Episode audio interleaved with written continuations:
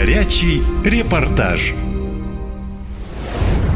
Приморье уходит под воду. Во Владивостоке мощный ливень. Затоплены улицы и путепроводы. Несколько машин просто утонули. Дороги и тротуары превратились в бескрайние озера. Власти призвали жителей пригорода эвакуироваться в пункты временного размещения, а также объявили экстренный сброс воды из нескольких водохранилищ, чтобы не повторилась трагедия Уссурийска. Какие последствия непогоды уже ощутили местные, расскажу в своем репортаже.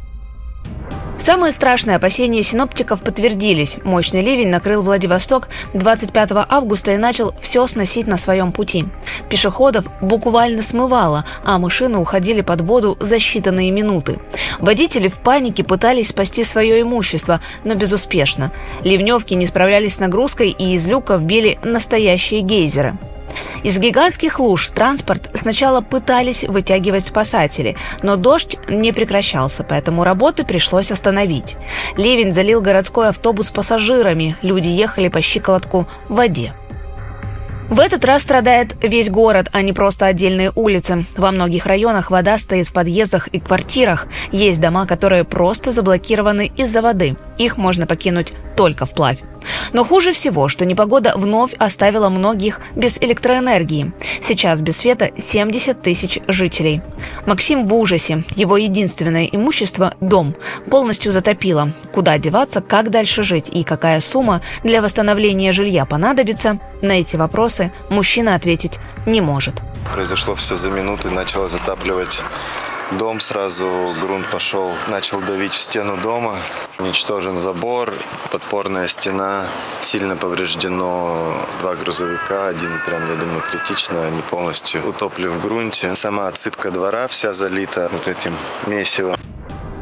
Власти пока о компенсациях молчат. Просто предупреждают о том, что на улицу лучше не выходить, а работодателям рекомендуют отпустить сотрудников домой. С таким обращением выступил мэр Владивостока Шестаков. Обращаюсь к работодателям. Считаю целесообразным принять решение отпустить ваших работников в случае такой возможности в течение рабочего дня. Люди в бешенстве. Из года в год повторяется одно и то же, а чиновники будто видеть этого не хотят. Только этим летом некоторые горожане переживали потоп четыре раза, но власти закрывают глаза на все, игнорируют обращения людей и не записывают на приемы. Местный житель Евгений Чайка – член географического общества. Он рассказывает, что подтопление – это норма для Владивостока из-за его расположения. Но если ничего не делать, то город действительно со временем может уйти под воду. Именно рельеф Владивостока и приводит к этим э, событиям в любой ливень. У нас подтопление происходит именно потому, что вода течет быстро и скапливается в тех местах, где она не может быстро уходить. А не может она быстро уходить в низинах. В наших условиях, когда несет вот такие вот ветки, грязь, вот нашу эту глину сопок, ливневка забьется в любом случае. Нужно думать о каких-то водостоках более серьезно.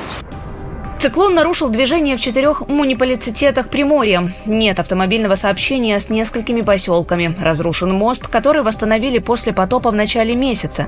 Невозможно подойти и к международному аэропорту Владивостока. Там залило все.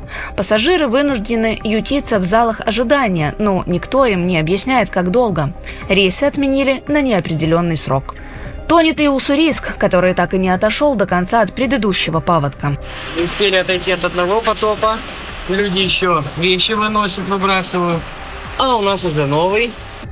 Приморье за несколько дней выпала двухмесячная норма осадков. Затопило более четырех с половиной тысяч домов. Почти три десятка деревень остались без помощи, продуктов и лекарств.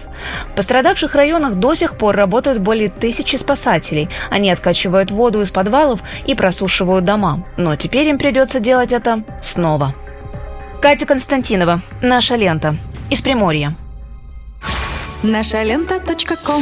Коротко и ясно.